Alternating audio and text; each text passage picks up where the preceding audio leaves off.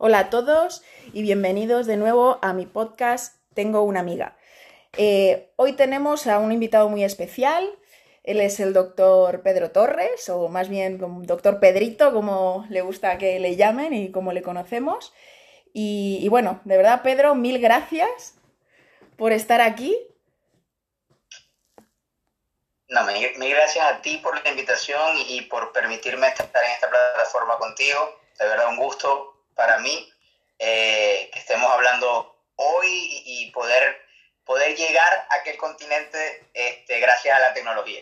Sí, desde luego que es todo, es todo un logro. Nos ha costado encontrar el momento, pero lo hemos logrado, que es, que es lo importante. Pero bueno, eh, bueno, pues cuéntanos un poco, porque, bueno, yo te conozco y, todos los que seguimos al grupo de Nutrillermo, pero, pero bueno, de este lado del charco mm, quizás no te conozcan tanto y a mí me, gustaría que te conocieran, porque creo que tienes mucho, mucho que aportar. Entonces, cuéntame, cuéntame un poco. Eh, yo sé que eres médico, que eres traumatólogo y que luego aparte te has especializado en nutrición. Pues cuéntanos. Mira, realmente a mí no me gusta hablar de mí mismo, ¿no? Pero eh, pues me toca presentarme. Entonces, mucho gusto para todos. Soy el doctor Pedro Torres. Me conocen en las redes como doctor Pedrito. Eh, soy médico, soy cirujano ortopedista y hice un máster en nutrición clínica y deportiva allá en, España, de ah, hecho en Barcelona. Anda. Este, digamos que desde pequeño me, quise dedicar a, a la salud. Siempre lo tuve muy claro. Mi papá, mi abuelo y pues fue lo que vi desde pequeñito y fue lo que me quise dedicar. De hecho, mi idea nunca fue dedicarme a la parte de la nutrición. hice el máster en nutrición deportiva porque es un tema que siempre me gustó. Me dediqué siempre a, las lesiones de los atletas. Eh, trabajé con equipos de fútbol profesional, tanto en, Venezuela como en España. En España estuve con una empresa que trabajamos, trabajábamos con las filiales del Fútbol Club Barcelona. Eh, pero no era la parte de la lo que realmente yo hacía. Sin embargo, era un tema que me gustaba mucho, me llamaba la atención porque sabíamos que con la alimentación los atletas conseguían un rendimiento más óptimo. Entonces, fue algo que estudié más que todo por, por cultura general, por llenarme más de conocimientos al respecto, pero no pensé que iba a vivir de esto.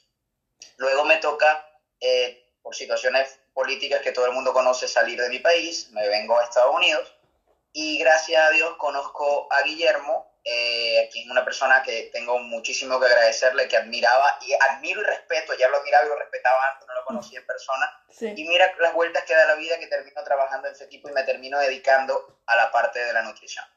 Entonces, eso es un poquito de mi historia, un poco resumida. Eh, dentro de lo que te puedo contar. No, no, genial, genial. Mira, hay una parte que no, no sabía, no sabía que habías estudiado aquí en España. Qué bueno, qué bueno. Entonces conoces, conoces estos lares, como dicen aquí. Totalmente. Y bueno. y colegiado allá en el Colegio de Médicos de Barcelona. Ajá, fíjate, qué bien, qué bien, cuánto me alegro. Pues sí, la verdad que sí, yo creo que los médicos siempre lo digo en, lo... Bonita, me encanta. Sí. Sí, y sobre todo, pues eso, que los médicos yo creo que todos deberían tener obligado a hacer un máster o, o especializarse en, un poquito más en nutrición eh, pues porque sí, bueno, tú que eres médico yo creo que te habrás dado cuenta, ¿no? La parte positiva, ¿no? Que te ha dado estudiar nutrición. Realmente eh, todos sabemos lo importante de la nutrición, eh, pero no nos damos cuenta hasta que ya estamos dentro de ella, me refiero trabajando de ella. Yo como, como profesional de la salud, como médico, siempre sabía que la alimentación era importante, eh, pero no me dedicaba a eso. Sin embargo, ahora estando de este lado, dedicándome a eso, evidentemente me doy cuenta de muchas cosas que antes no nos dábamos, no es que no nos dábamos cuenta, pero digamos que no le dábamos la importancia que merecía. Nosotros, eh, los médicos, siempre estamos muy dirigidos a lo clínico, estamos dirigidos a tratar los síntomas, a revertir algún proceso, a te voy a dar este, este medicamento, vamos a utilizar este procedimiento, vamos a hacer esto con cirugía sin darnos cuenta de realmente el inicio de todo. Y el inicio de todo parte desde los hábitos y la nutrición. Porque si tu cuerpo, con hábitos adecuados y con la alimentación adecuada, está en su estado de salud más óptimo, digamos que todo lo demás ya es secundario, que son los medicamentos o los protocolos eh, de salud que están establecidos desde el punto de vista de tratamiento de patologías. Porque si, si la persona está en su psicología como tal. Y yo realmente considero que el mejor médico no es el que cura, sino el que previene, el que te enseña a no tener que necesitarlo. Sí, trabajar más la prevención y no tanto el, momento, digamos, agudo ¿no? del, del paciente. Sí, no, yo desde luego que estoy totalmente de acuerdo. Eh, pero bueno, cuéntame porque yo sobre todo este podcast eh, estaba, bueno, muy interesado obviamente de conocerte y de, y de preguntarte muchas cosas, pero bueno, mm, me, me llegó tu libro y, la verdad que, me parece súper fácil de leer, eh, sobre todo para gente que no está metida en el mundo ni de la nutrición ni, ni del ámbito médico. Mm, y, bueno, y que realmente, pues eso, la gente se piensa que, mucha gente se piensa que se está cuidando y que está haciendo una vida sana y realmente eh, no es así. Eh, entonces, pues eso, me gusta porque, eh, bueno, mejor dicho, cuéntame, ¿por qué decidiste escribir un libro después de tu experiencia clínica y luego pasando obviamente por el equipo de Nutrición, me imagino que ha sido donde has podido recopilar, ¿no? la mayor parte de, todo lo que aparece aquí. Fíjate, dentro de las cosas que yo imaginé que iba a hacer en mi vida y, que yo pensé que quería lograr eh, como objetivos de vida, un libro realmente no era una de las cosas que yo tenía contemplada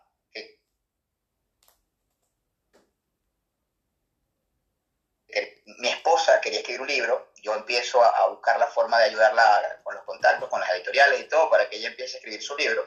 Y mientras ella está en la reunión con las personas de la editorial, yo estoy escuchando y me doy cuenta que hay muchas cosas que yo también podía aportar, aparte de las redes sociales, eh, para llegar también a la gente. Y dije, ¿por qué no? Yo no soy escritor, pero bueno, me voy a atrever.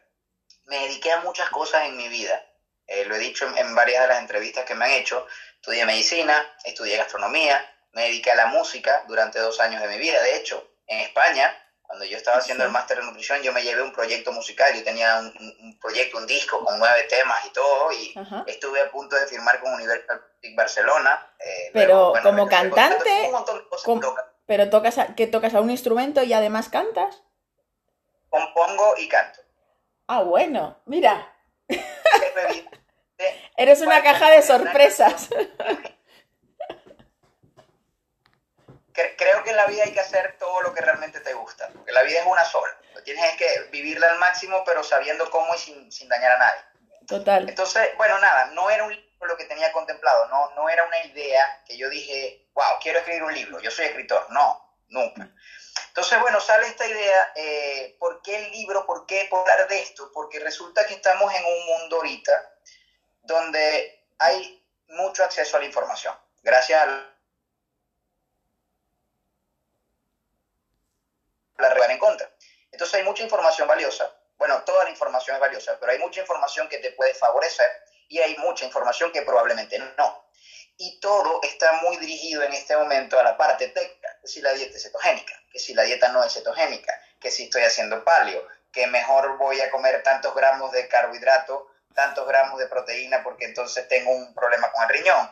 Es demasiado técnico y las personas creo que tienen tanta información que están agarrando un poquito de todo lo que le conviene de todas las plataformas y de todos los perfiles que va viendo. Entonces, resulta que terminas haciendo muchas cosas y no terminas haciendo nada, porque no, no eliges lo que generalmente te funciona, sino lo que te, te conviene, lo que te conviene en el momento, lo que te gusta.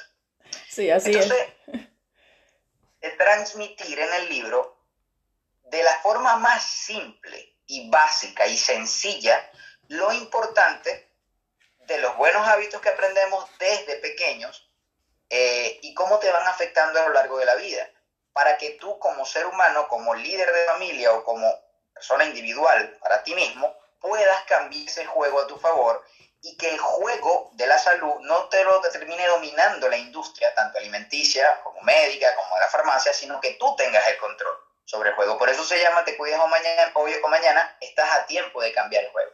De eso se trata.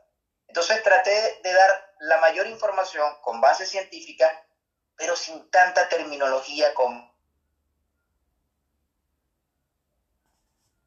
un tipo de lector, no, no necesariamente un lector que, que quiera aprender sobre nutrición. El que quiera aprender sobre nutrición busca en la, en la universidad la carrera de nutrición y le estudie. Este es un libro que puede leer cualquier persona que simplemente quiera tener herramientas para estar más saludable, tanto esa persona como su familia.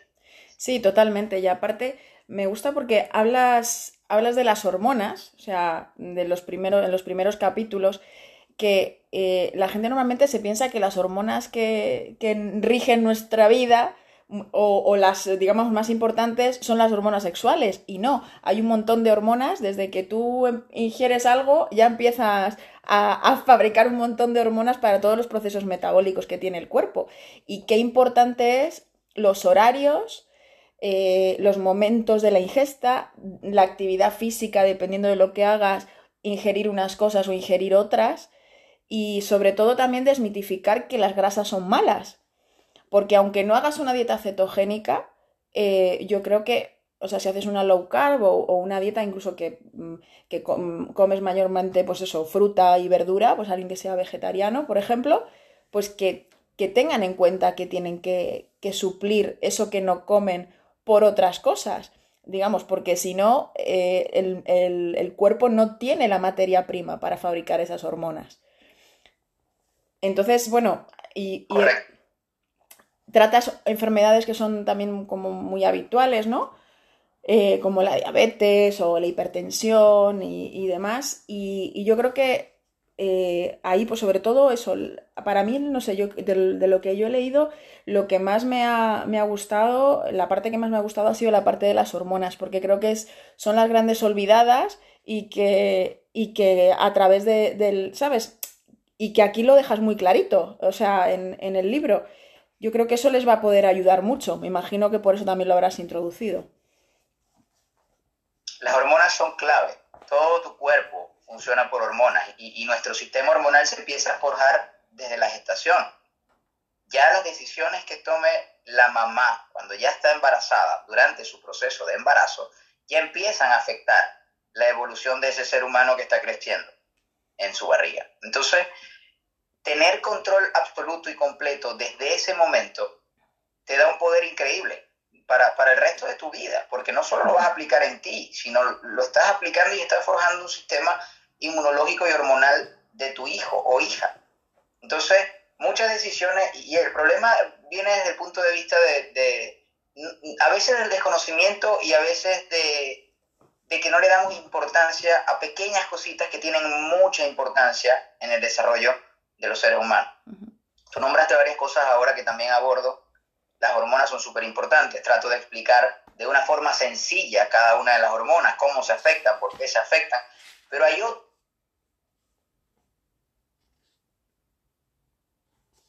Y esas son las cosas que traté de abarcar en el libro. Porque todo el mundo está pendiente de lo que come y lo que no come. Pero no están pendientes de a qué hora comen, de cómo son sus ciclos de sueño, del descanso que le dan a su cuerpo, de la hidratación, de la actividad física. Y cuando nosotros hablamos de un plan de alimentación, cuando tú vas a un nutricionista, no debería abarcar solo la alimentación, porque la alimentación es una de las variables, pero hay muchas otras cosas que tienen que ver con tu cuerpo. No sirve de nada que tú hagas un plan de alimentación que te haga rebajar por un lado y, y iba a decir una palabrota, pero no sé, no sé si, estamos, si vamos a salir a horario infantil. Un, plan de alimentación que te ayude a perder peso por un lado y que te dañe el cuerpo por otro. No logramos nada perdiendo peso y desbalanceando tu sistema hormonal. No logramos nada con que, ah, ok, estoy súper fit, tengo cuadritos y por el otro lado, pero tengo hígado graso. Yo creo que es un conjunto de muchas cosas. Entonces, identificar ese tipo de cosas, tener las herramientas y sobre todo recordar que alimentarse, más allá de un simple acto de placer, es una necesidad vital. Nosotros lo único que tenemos desde que nacemos hasta que nos morimos es nuestro cuerpo con lo cual tenemos que saberlo cuidar, porque es la única pertenencia que tenemos durante toda la vida, no la podemos cambiar. Así es. Entonces, todas esas pequeñas cositas que a nuestro cuerpo le funcionan para que te dé el, el estado de salud más óptimo durante toda tu vida, son las que tenemos que aplicar. Lo importante es comer en una mesa, tomarte el tiempo necesario, no comer apurado en el carro corriendo,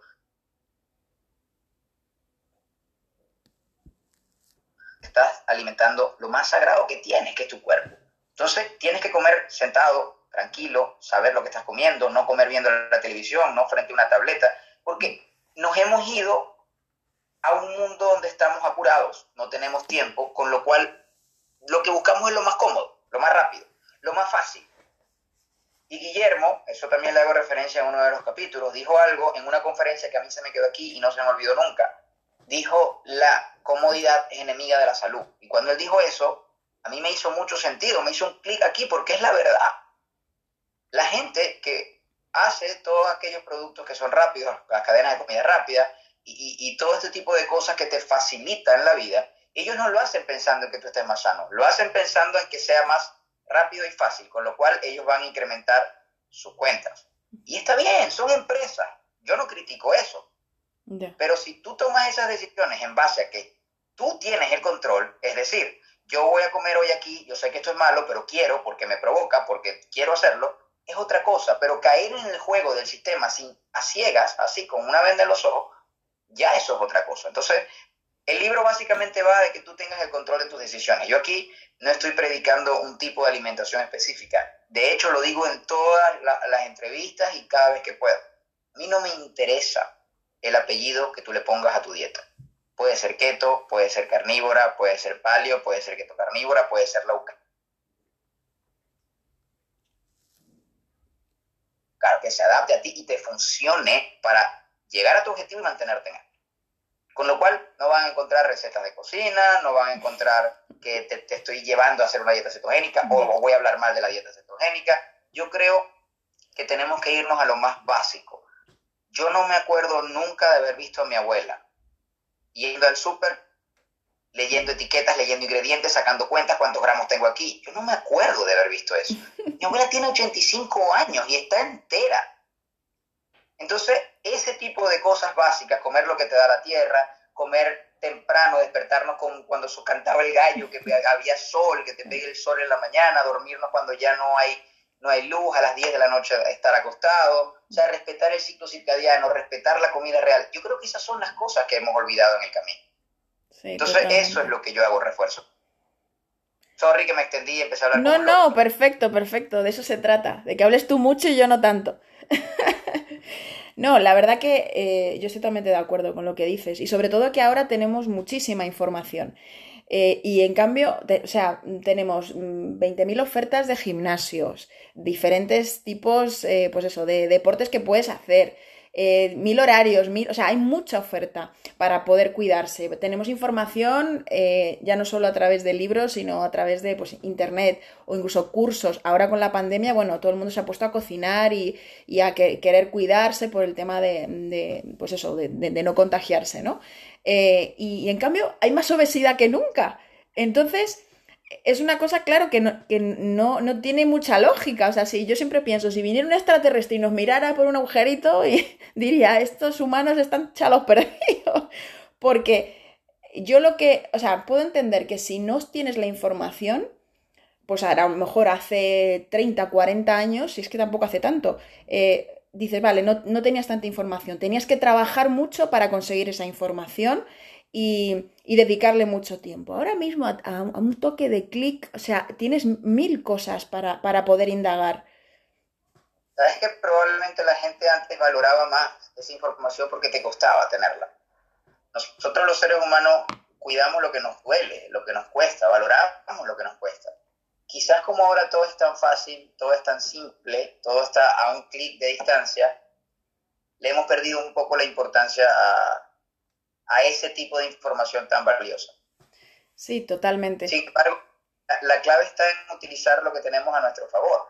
Yo estoy muy a favor de las redes, estoy muy a favor de toda la, facilidad de, aprendizaje que hay ahora. Por eso es que debería ser al contrario, con esta facilidad que hay ahora, deberíamos disminuir los problemas cardiovasculares, deberíamos disminuir las tasas de obesidad, deberíamos disminuir todas las tasas de las patologías metabólicas y no ir en incremento.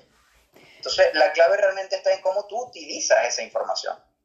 Totalmente, y sobre todo yo te digo, yo con cuanta más gente hablo, yo estoy todos los días con mucha gente diferente y me doy cuenta que la gente está muy perdida y, siguen pensando que la grasa es mala y que el azúcar no es tan malo y, es que te lo juro que no lo puedo creer porque eh, realmente eh, a los niños en el colegio le enseñan esto, ¿sabes?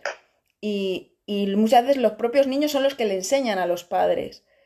Entonces, yo tengo dos niños y, yo intento inculcarles porque tengan la información y luego que ellos elijan. Obviamente, ahora no van a elegir, ahora ya se le impongo yo las cosas, pero para que cuando ellos tengan que elegir o no estén conmigo y tengan dinero en el bolsillo, se quieran ir a comprar algo para comer, que sepan elegir. Y, eso yo creo que es lo quizás lo, la semillita ¿no? que podemos ir dejando. Pero la gente está muy perdida. Entonces yo creo que todo este tipo de divulgación que podamos hacer, los que más o menos estamos en el tema, indagando y, que queremos actualizarnos y que lo que a lo mejor sirve hoy, mañana es otra cosa, porque todo esto evoluciona, como es lógico.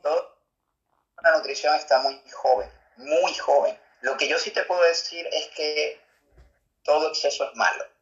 No se trata de satanizar mm. ningún tipo de alimento tus hijos van a tener todas las herramientas del mundo, inclusive tú y yo podemos tener la mayor de las herramientas con respecto al tema de alimentación, pero yo también a veces como harina, yo también a veces me como algo que tiene azúcar, porque somos humanos. Sepas cómo hacerlo, que tengas el control, como lo vuelvo a decir. Y esto que acabas de decir de que las grasas son malas, pues tiene un trasfondo cultural y de marketing muy grande porque esto es algo que se ha venido preparando durante años, esto no es algo nuevo. Esto se ha venido preparando durante años, probablemente al principio sí se creía que la grasa era mala, pero luego cuando ya se dieron cuenta que realmente no era así, el detalle es que la grasa a nivel de mercadeo no te va a dar la fuente de ingresos que te puede dar el azúcar, porque la grasa no genera adicción, porque la grasa da saciedad, con lo cual necesitas menos. Y a nivel empresarial, si tú necesitas menos de algo, no es algo que yo quiero comercializar, porque no me conviene. Entonces, luego entra el tema de las calorías, por eso es, que entra el tema tan, tan importante de las calorías. Por eso eh, eh, eh, resulta que ahora las calorías son malas. ¿De cuándo acá las calorías son malas? Las calorías traducen energía. Nosotros sin calorías, sin calorías no podemos vivir. El tema está en la densidad nutricional de esas calorías, si son calorías vacías, si no son calorías vacías. Por eso a mí no me gusta enseñar a la gente a contar calorías y no hablo de calorías aquí. No, no. Pero un gramo de grasa te aporta 9 kilocalorías. La proteína y el carbohidrato te aporta 4. ¿Qué significa eso? Pues que si la grasa te aporta más calorías, técnicamente menos cantidad te da más energía, más saciedad. Con lo cual necesitas menos cantidad para mantenerte durante el día. Pues sí. Eh, comercial no me funciona. Porque si yo te vendo esto y con uno de estos ya tú vas a estar bien el resto del día, pero con esto vas a, tienes que comprar tres para estar bien durante todo el día, yo no te voy a mostrar esto. Yo voy a decir que esto es malo y prefiero ofrecerte esto, porque a mí me conviene. Entonces allí viene el tema de contar calorías, de que las grasas tienen muchas calorías, que te van a tapar las arterias, que son malísimas, y es un tema donde de generación en generación se ha ido forjando, sin contar la cantidad de estudios. Eh, yo creo que el que quiere buscar estudios, mira, va a encontrar a favor o en contra de algo, siempre. Vas a encontrar estudios a favor de los fotogénicos, estudios en contra, estudios a favor del veganismo, estudios en contra, porque la gente ve lo que quiere ver, porque tomas en cuenta para el estudio lo que sabes que te va a funcionar. Exacto. Y, y lamentablemente hay muchos estudios que están comprados y eso no es un secreto para nadie. Ya, pero mucha gente no lo cree. Llega un punto en confiar, no tienes ni idea. Es preferible que aprendas tú contigo mismo lo que a ti te funciona. Entonces, si tú estás haciendo una dieta cetogénica y estás comiendo dos veces al día y te funciona y tienes energía y te sientes bien y tienes tu estado de salud más óptimo, ¿para qué carajo te vas a poner a inventar, a buscar otras cosas? Porque es que esto es lo nuevo, no importa que sea lo nuevo, lo nuevo no significa que es lo mejor ni lo común significa que es lo correcto. Total, totalmente. Y aparte que, bueno, mucha gente se fía por las modas o ahora que se escucha más la dieta cetogénica, eh, si tú dices que tienes, pues eso, que, estás, que, llevas un estilo de vida cetogénico, eh, o carnívoro, te dicen que, pues eso, que, ah, que tú, claro, ahora todo el mundo está haciendo esa dieta, ahora todo el mundo, digo, no, si es que no es una dieta, es una forma de, vivir y, y, de, ¿no? De, pues eso. En que nuestro cuerpo nace en ketosis, con lo cual está capacitado para trabajar así. Lo que pasa es que durante la vida, evidentemente, vamos transformando esa alimentación. Y realmente no se trata, ojo, cuando te digo no se trata de si estás en ketosis o no, yo no me estoy refiriendo a una dieta específica con un objetivo específico de alguna patología metabólica o algún objetivo específico que necesitemos estar en ese estado de ketosis. Pero a mí me, me preocupa mucho cuando yo en consulta veo personas que me dicen, es que estoy haciendo una dieta cetogénica y estoy muy mal porque es que me comí medio tomate. ¿Qué carajo? O sea, yo no conozco a nadie que no haya perdido peso porque come tomate. O sea, no, no nos enfocamos en cosas que no tienen tanto peso, pero nadie me dice, me comí medio tomate, pero me dormí a las 2 de la mañana. O, ¿sabes qué? No comí a la hora que era, o no descansé, o no hice ejercicio, no agarré sol, no me tomé la vitamina D. Esas cosas son más importantes si te comiste medio tomate o no. Totalmente. ¿Entiendes? Entonces, dando mucho peso a, detalles que quizás no son los más importantes. Porque esto no es una competencia de que se mantenga más tiempo en estado cetogénico. Totalmente, pero sabes que también creo que la parte emocional eh, está muy ligada al tema de la comida y yo creo que por ahí es donde termina mm, cojeando toda la gente, ¿sabes? Eh, bueno, y tú lo verás, o sea, muchas veces yo creo que no sabría decirte un porcentaje, ¿no? Porque, pero yo, mm, la gente que, he conocido, eh, la mayor parte suele tener una relación con la comida eh, mm, un poco tirando enfermiza. O sea, y, que, y como les quites eso... no, no quería decir un porcentaje tan alto, pero yo me imaginaba, yo iba a decir un 80, un 90, pero... Mm, nuestra relación con la comida se forja desde antes que naciéramos. Ya estamos forjando una relación con la comida. Mm. Y esas son decisiones que no dependen ni siquiera de ti. Luego, durante tu infancia, tampoco dependen de ti. Tus papás son los que te alimentan. Los niños no eligen qué comer. Exacto. Y, y todo eso tiene una carga emocional, porque la comida, sí, es una necesidad vital, también es un placer, pero también te remonta a recuerdos, a momentos, y uno, yo lo explico aquí en el libro, eh, nosotros tenemos lo que llamamos reforzadores positivos. Esos reforzadores positivos son, eh, en este caso generalmente son alimentos ricos en azúcar o harina, que nosotros buscamos para refugiarnos bajo un momento de estrés, de problema, de tristeza, de depresión. Pero eso no lo escogí. Pequeño sin que tú lo supieras. Y de hecho, yo en el libro narro mi historia, porque yo también soy ser humano, yo también tengo mis batallas, yo también tengo mis adicciones, yo también tuve problemas de peso, yo también tuve problemas de salud, yo también pasé por hígado graso, yo todo eso lo viví. Entonces, como yo lo viví, yo sé de qué lado me siento cuando me... O sea, yo, yo, entiendo a la persona que tengo enfrente. Entonces, en mi caso, lo explico en el libro, son las papitas fritas, los chips. En este caso, bueno, marca comercial, publicidad, las Pringles. Porque yo de niño, yo soy hijo único, mis papás trabajaban muchísimo para darme lo que probablemente ellos no tuvieran, cosa que les agradezco, pero yo estaba mucho tiempo solo. Y cuando yo estaba mucho tiempo solo, a mí lo único que me hacía sentir bien era comer Pringles, porque me gustaban.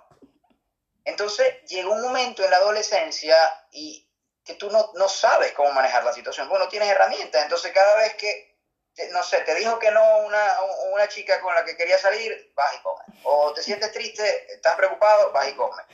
Y resulta que termina siendo un reforzador positivo que te hace sentir seguro en ese momento y está ligado netamente con las emociones. Yo aquí en el libro hablo de que considero que todos, todos, tenemos que tener herramientas desde el punto de vista psicológico, mental. Yo creo que todos deberíamos tener durante nuestra vida un terapeuta, un psicólogo. Es súper importante. Pero la gente cree que, no, si yo, yo no estoy loco. ¿En qué momento?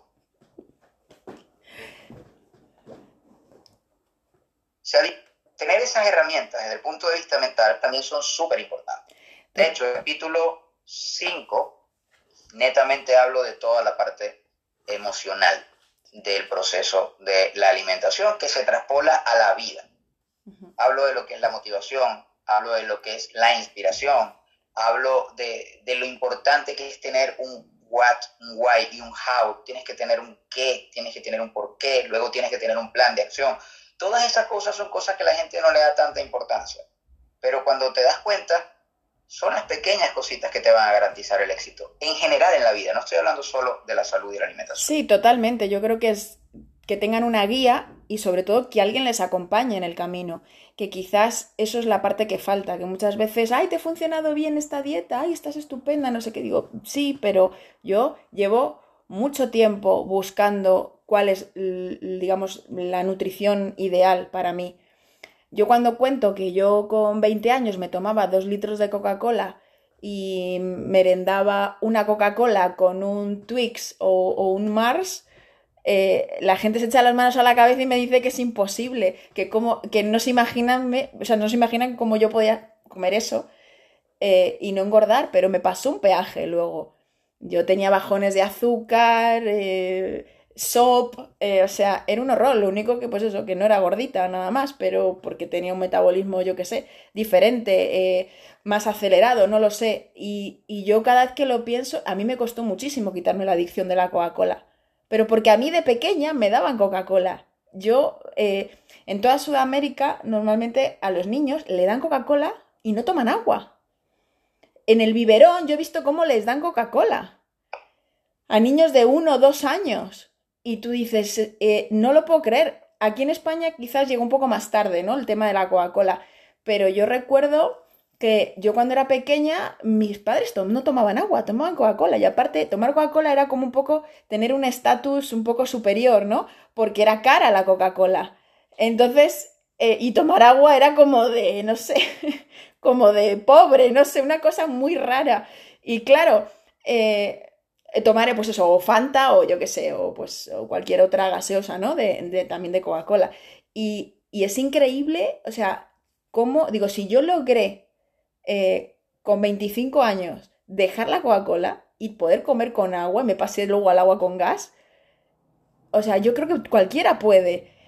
Obviamente no todo el mundo quizás mm, tiene mm, fuerza de voluntad o la tiene que trabajar, pero al final si tú tienes lo que dices tú es, es, es, clarísimo. O sea, si tienes el objetivo claro de lo que quieres y sabes que una cosa te hace mal, lo primero es reconocer que tienes un problema. Lo malo es que la gente cree que la Coca-Cola no es un problema y que el problema de la Coca-Cola es el azúcar. La, ah, pues la clave entre alguien que puede hacer lo que tú hiciste y alguien, alguien que... Ya. Una cosa es querer cambiar y otra cosa es cambiar. Son dos cosas diferentes. Entonces tú puedes querer, ah, yo quiero, pero si no haces nada, pues no te llega. Yo quiero ser millonario, pero no trabajo. Ah, pues no, no va a pasar. O sea, tiene que ver mucho con el que tú tengas claro tus prioridades en la vida. Tiene que ver mucho con entender que tener sobrepeso no significa estar enfermo y estar flaco no significa estar sano. Ahí está. Ahí Tiene que ver mucho tiene que ver mucho con identificar desde el punto de vista emocional cómo manejar tu relación con la comida, como tú lo estás diciendo. Y esas son cosas que no te enseñan en el colegio ni en la universidad. Esas son cositas que nos toca aprender a palo durante la vida. Totalmente, y unos lo, aprenden antes y otros después. Pero claro, luego ves una película, ves a Bridget Jones que está, pues eso, tirándose por el suelo de la pena y comiendo helado. Es que eso es otra cosa, o sea, si te muestran desde pequeño que cuando una persona está deprimida lo que va a recurrir es a un pote helado y a ver televisión, pues evidentemente eso lo queda en tu subconsciente, pero el problema ahí no es el helado, el problema no es la Coca-Cola, el problema es uno. Entonces, la gente que cree que la Coca-Cola no es un problema, pues fíjate que yo también comparto eso, no es un problema, el problema eres tú. O que no tienes la capacidad de decir no. En este caso nosotros. Pues. Total. las tentaciones en la vida están, y vuelvo, y lo traspolo, a la vida, no tiene que ver con la alimentación. Tú te casas y eso no significa que estás ciego, ni significa que no, no te pueda traer otra persona, ni no significa que no te va a llegar otra persona, ni, a tu pareja. Pero tú tomaste una decisión. Es exactamente lo mismo que pasa con la alimentación es lo mismo que pasa con los trabajos, es que es lo mismo que pasa en todo, las tentaciones están allí. Yo aquí lo digo también en el libro, tú a tus hijos les puedes enseñar lo que es bueno y lo que es malo. pero ellos van a salir en algún momento a tomar sus decisiones. Y tú puedes no tener droga en tu casa, pero eso a ti te garantiza que cuando tus hijos salgan a una discoteca no les van a ofrecer. Les van a ofrecer droga, te lo puedo garantizar, se las van a poner en las manos y lo van a tratar de convencer de que las pruebe. Ya queda de parte de, de lo que tú les enseñaste, que ellos tomen la decisión. Tú no puedes controlar lo que ellos decidan. Tú les puedes enseñar lo que es bueno y lo que es malo. Ahora, lo que no puedes es tener droga en tu casa y decirle que es mala, porque allí sí está jodida la cosa. Total. Total, y eso pasa mucho con el alcohol. Tú no le puedes decir a tu hijo que no se tome una cerveza o que no pruebe el alcohol, que el alcohol es malo, si tú todos los días te estás tomando una cerveza o estás fumando eh, o, te tomas, yo qué sé, todos los días una botella de vino delante de él. Por eso hay ciertas cosas que yo, pues, sinceramente, como adulto, creo que delante de los niños no hay que hacer. Sobre todo por eso, porque luego cuando llega la adolescencia es muy difícil. Yo vengo de una familia que no, no beben alcohol, pero fuman mi madre nunca jamás ha fumado, pero mi padre ha fumado y mis hermanos también. Yo nunca me ha gustado fumar, siempre me ha dado muchísimo asco y por suerte no me he enganchado. Pero mis hermanos, mi padre ha dejado de fumar después de mil años, eh, ya de mayor, y, y en cambio mis hermanos siguen fumando. O sea, y al final dices, claro, y ahora mi padre que ya no, es exfumador, dice, es que claro, yo como le voy a decir a mi hijo, le puedo decir, deja de fumar porque mira mi ejemplo, ¿no? y para no esperar a tener una enfermedad realmente grave, irreversible, ¿no? Y aún así tampoco, tampoco lo, digamos, lo tienes seguro de que te pueda salir luego más tarde una enfermedad. Entonces, lamentablemente uno enseña con el ejemplo. No, no puedes cambiar eso.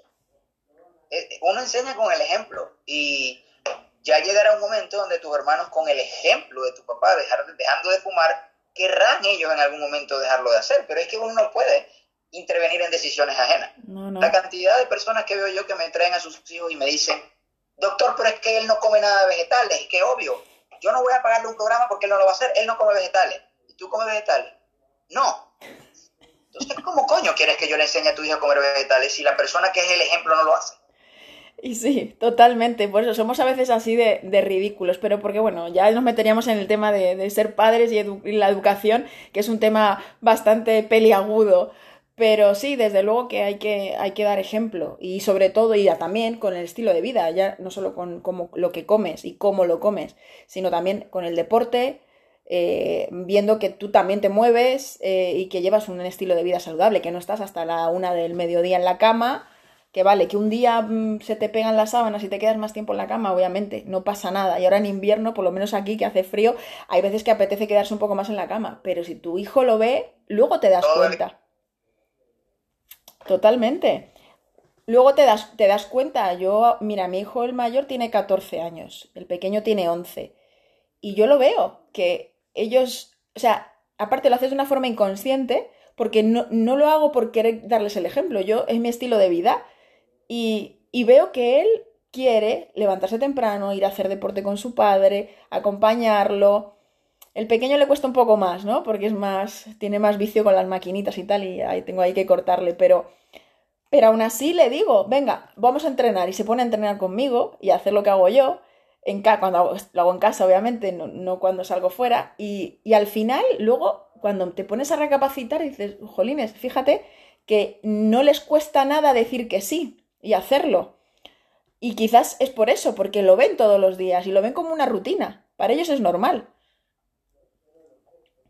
así tiene que ser. Y, lo otro es, la gente cree que el deporte, mira, cuando tú ves algo como una obligación, ya no es algo que estás disfrutando. Hay obligaciones en la vida y hay cosas que uno tiene que hacer, no son las cosas que uno más quiere hacer, pero en sí, lo que tú haces lo tienes que disfrutar. Lo mismo pasa con el trabajo. Nadie aguanta en un trabajo que no disfruta. No funciona así. El ejercicio no puede ser un sacrificio. Van a haber días que no te provoque entrenar, sí, estamos claros. Y esos días te tienes que levantar y hacerlo, porque con la disciplina no se negocia. Pero una cosa es eso y otra cosa es obligarte todos los días a hacer algo que no quieres hacer. Hay tantas formas de mantenernos activos y ejercitarnos de una forma divertida, en familia, saludable, que te va a dar los beneficios del ejercicio, porque el ejercicio te da beneficios no solamente físicos, a nivel hormonal, psicológico. Y esos son los verdaderos beneficios del ejercicio. Entonces, el saber manejar ese tipo de cosas hace que tus hijos entiendan desde pequeños lo importante de estar activos. Y estar activo puede ser ir a caminar por un parque, jugar fútbol, montar bicicleta, patinar o el gimnasio, bailoterapia, zumba. Hay tantas opciones, Un montón. infinidad de opciones para mantenerte activo y saludable. Entonces, creo que la clave parte todo desde lo que se forja en el núcleo familiar, en la casa. Y, lamentablemente o, o favorablemente, quien tienen el control son ustedes. Y a ese usted dirigido solo a mamás, esto no va dirigido solo a papás, esto no va dirigido a personas que quieren aprender de nutrición o a personas que quieren perder peso o a personas con alguna patología. Esto va dirigido a todo el mundo, porque todos tenemos los mismos problemas, las mismas tentaciones, las mismas adicciones. Si en tu caso es las donas y en mi caso es las papitas, es lo mismo. Sí, totalmente. Por eso lo importante es eso, que se hagan la pregunta. No solo que se la, se la hagas tú, sino que se la hagan ellos. Que si te cuidas hoy o mañana. Porque al final, si no te cuidas hoy, mm, pues mañana probablemente tengas que cuidarte por obligación, no por decisión propia de querer cuidarte. Si tú Entonces, te cuidas hoy, mañana vas a disfrutar lo que te queda de tu vida como mereces disfrutarlo. Nos cuidamos toda la vida. La diferencia está en los materiales, las herramientas y los recursos con los que nos vamos a cuidar hoy o nos vamos a cuidar mañana. y aparte tenemos todos los recursos del mundo. Y no es más caro cuidarse. La gente está confundida. Todo lo contrario, en cuanto dejas de comprar las cinco primeras porquerías que se te ocurran que, a las cuales eres adicto, eh, siempre va a salir mucho más barato comprar comida eh, natural y, y- y, digamos, porque a mí no me gusta hablar de comida sana. Me gusta hablar de comida, pues eso, natural, lo que nos da, lo que nos da la naturaleza, que al final ahí no, no hay equivocación, no hay, no hay margen de error exacto a la hora de, de elegirlo. Pero bueno, de todas maneras, Pedro, a mí lo que, una de las cosas que también más me ha, me ha gustado de, de tu libro es... Hasta que realmente Sí, dime, dime. este, te- es que te quedaste congelado y después empezamos a hablar los dos al mismo tiempo. Sí, digo que... Te decía que Di tú, di tú, di, di tú, di tú, hablas tú, hablas tú. Es lo que tiene el Zoom, chicos, perdonarnos, pero es que estamos muy lejos el uno del otro. no, reforzar lo que dijiste de que comer saludable es caro y, y no, o sea, las personas se van a dar cuenta de eso cuando realmente empiecen a organizarse, porque esa palabra es clave, organización. Cuando se empiecen a organizar, se van a dar cuenta que no necesariamente comer sano es más caro que comer como. Totalmente, y sobre todo hay gente que cuando habla de edulcorantes o el azúcar, es que el azúcar es barata, la harina es barata, en cambio los edulcorantes son más caros y, y yo digo, si es que es porque lo utilizas todos los días, y entonces claro, es diferente, si estás acostumbrado a utilizar azúcar todos los días, cuando ya dejas de tomar azúcar, es que el edulcorante no lo vas a necesitar, y si lo necesitas será en un momento puntual, pues para hacer un postre o, o porque quieras endulzar algo un día, Yo creo la pregunta importante ahí sería, ¿por qué el azúcar es más barato? Y porque crea adicción, lo que hablábamos antes. Yo, vamos, estoy convencida de eso. Yo no me imagino a la gente empacando el azúcar y poniéndole el precio. No, no, ponlo más barato porque es que pobrecita la gente. La gente tiene que poderlo comprar. No les interesa si está sano o no.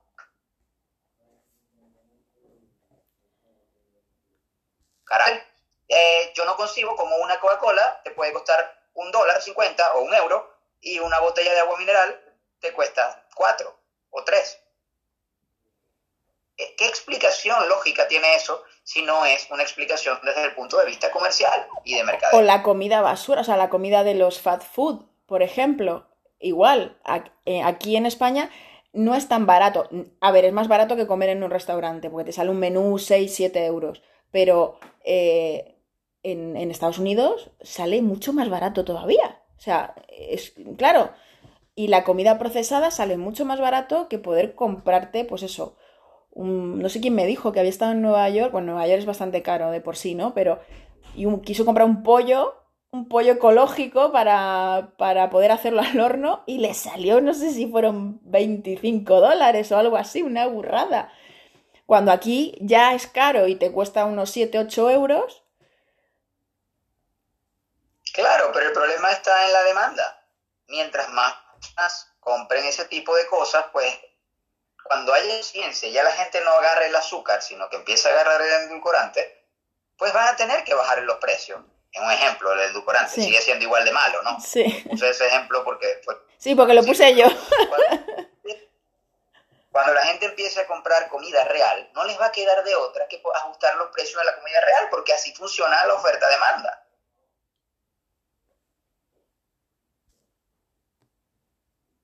Lamentablemente no va a pasar. Evidentemente, si todo el mundo compra lo orgánico, los libres de hormonas, les va a tocar entonces a la gente, a las empresas que no producen cosas orgánicas o libres de hormonas, empezarlas a producir porque ya su, su producto no se lo van a comprar. Y al haber más tipos de productos de, de, esa misma característica, entonces tienen, tienen que empezar a debatir con el precio, con lo cual que bajar la oferta. Y al bajar la oferta, pues bajan los precios de la comida saludable, pero si nadie lo compra, evidentemente va a estar caro.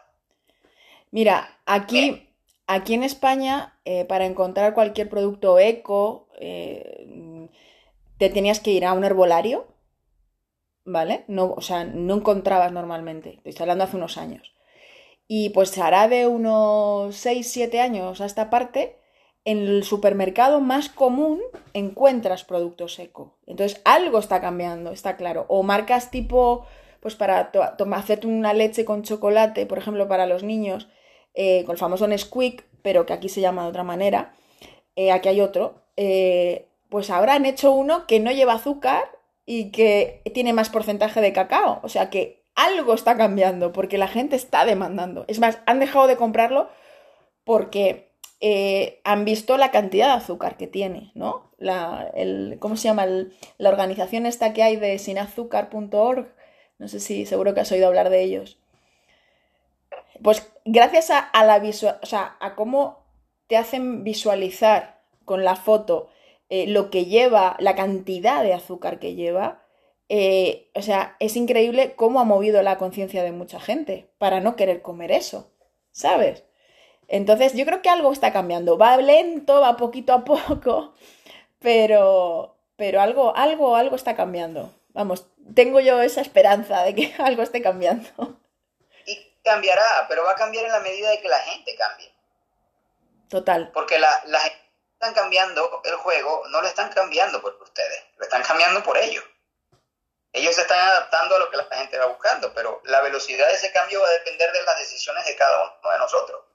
Tú no puedes, nosotros no tenemos tiempo de esperar que las empresas cambien y de que el mercado alimenticio cambie para nosotros entrar en ese juego. Nosotros tenemos que cambiar nuestro juego ya y tener el control ya. Ellos que vayan cambiando a su, a su bola como quieran ir cambiando. Pero el poder de ese cambio está en cada uno de nosotros. Totalmente, y sobre todo pues gente así pues como tú, que divulga con, con este tipo de, de, formatos, ya no solo con tu día a día porque te dedicas a ello, sino también para poder llegar a más gente, ¿no?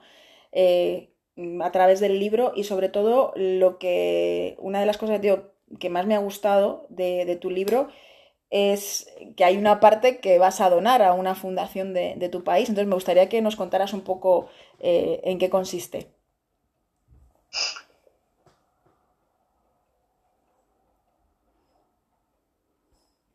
No, yo pensé mucho en hacerlo porque nunca falta gente que cada ladrón juega por su condición. Nunca falta gente que piensa que uno lo hace porque es una estrategia de marketing, porque, qué sé yo, para ganar, no sé, seguidores, lo que sea que quiera creer la gente. La verdad no me interesa lo más mínimo lo que, lo piensan, lo que piensan así.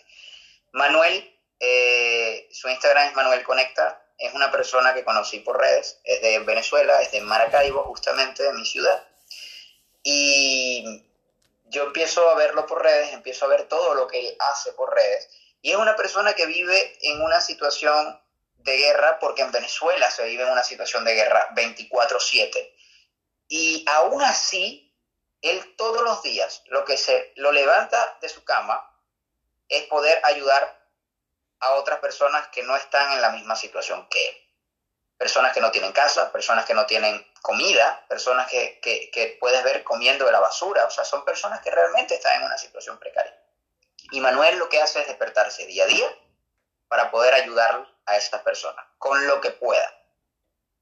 Él oficialmente no ha podido abrir una fundación por temas políticos de, de nuestro país, con lo cual, con lo cual eh, era muy difícil poder, era muy difícil poder este, ayudarlo o apoyarlo, porque él no pide dinero por red. O sea, me tocó por historias y decir, bueno, los que quieran ayudar, que confíen en mí, eh, ayuden, colaboren económicamente, pero él no pido dinero y yo no utilizo mi red para pedir dinero. Entonces, el libro se volvió bestseller en los dos primeros días que estuvo en preventa, porque oficialmente el libro no se ha hecho el lanzamiento, sigue estando en preventa. Y si ya Dios me dio este regalo de, de primero tener el libro, de segundo tener ese alcance y que la gente me haya apoyado de una forma que yo no pensé que lo iba a hacer, ¿por qué yo no puedo utilizar eso para ayudar a otras personas? Entonces se, nos ocurrió la idea de que el 50% de todo lo que se recaude mensual con el libro va donado a Manuel, para que Manuel pueda ayudar a alguien. Entonces resulta que cuando tú compras un libro, no solo tienes el poder de cambiar tu vida y la de tu familia, sino que estás ayudando a una familia que no conoces en Venezuela y esa persona probablemente no tiene ni techo ni comida. No, no, me parece fantástico, me parece, me parece increíble, sinceramente. O sea, creo que más que nunca hay que ayudar y, y sobre todo, eh, pues tener yo sé que ayudáis, pues como hace también Nutrillermo, mm, dándoles comida y comida real, no, no dándole cualquier cosa, ¿sabes? Y, eso también es importante. Y todo lo que necesiten, pues eso, de, todos los productos que, necesitamos al día a día. La gente no lo sabe porque nosotros, yo creo que el que realmente ayuda de corazón no tiene que publicar, no, no tiene que publicar ni siquiera sabe, ni siquiera conoce. Eh, pero nosotros, Guillermo, Guillermo tiene una campaña eh, con la clínica y, Guillermo como tal, me atrevo a decir que es Guillermo, eh, él ayuda mensualmente a los países latinoamericanos, siempre. Lo que pasa es que no está, él no lo está publicando ni está dejando eso a la luz porque no lo hace con ese fin ni con ese medio. Pero cada persona que hace algo con nosotros en la clínica, está ayudando a una familia de Latinoamérica. Pues sí, em, vamos, yo sí lo sabía porque sigo a Nutrillermo y, y, en alguna ocasión sí que lo he leído, pero, pero sí, no, no, de verdad que, que eso os honra y yo, pues mira, estoy contenta de tener el libro, que ya me queda poquito para terminármelo, me lo he leído casi todo, me queda nada, me queda, voy por aquí, me queda nada y sobre todo poder contribuir a un país tan maravilloso también como Venezuela, que a mí me une un poquito porque tengo familia que ha, vivido ahí. Y, bueno, y pues me llega también un poquito más de cerca. Pero aunque no tuviera familia, también lo hubiera hecho. Me parece, me parece una idea estupenda. Entonces luego en, las notas del podcast ya pondré eh, dónde lo pueden conseguir por si a alguien le interesa. A mí me parece una idea fantástica para regalar. Yo he comprado tres eh, para, para, regalar y, ya tengo en la cabeza a quién se lo voy a regalar, así que no lo voy a decir por aquí para que sea sorpresa. pero, pero, pero bueno, pero creo que es una, una idea, porque yo esto siempre lo digo, ¿qué estás esperando para cuidarte? así que nada, de verdad que te agradezco un montón. Pedro, eh, que hayamos podido lograr hacer esta entrevista, eh, que se ha resistido ahí, pero al final lo hemos conseguido. Y, sobre todo, pues eso, que poder trasladar a, la gente, eh, pues eso, que te cuides, que hay que cuidarse, que si no te cuidas tú, no te va a venir nadie a cuidar, eso está claro. Así es, de verdad, a ti, gracias por tomarte el tiempo de invitarme a tu podcast, gracias por hacer un podcast en el cual tratas de, contribuir con esta causa de promocionar salud, de enseñar a la gente, de que las personas tengan ese recurso de tener cada vez más información valiosa y certera. Y, de verdad para mí un gusto y un placer estar aquí. Cualquier cosa, cualquier otra cosa que quieras, estoy a la orden 100%, tanto para ti como para todos los oyentes del podcast. Y de verdad muchas gracias por el apoyo que, que he recibido en este tema. Gracias a ti, Pedro. De verdad que ha sido un verdadero placer. Esperemos que hagamos más adelante seguramente algún otro podcast sobre estos temas, que el, la nutrición da para mucho, da para mucho. Seguro que sí. Venga, pues muchísimas gracias. Un abrazo. Besote.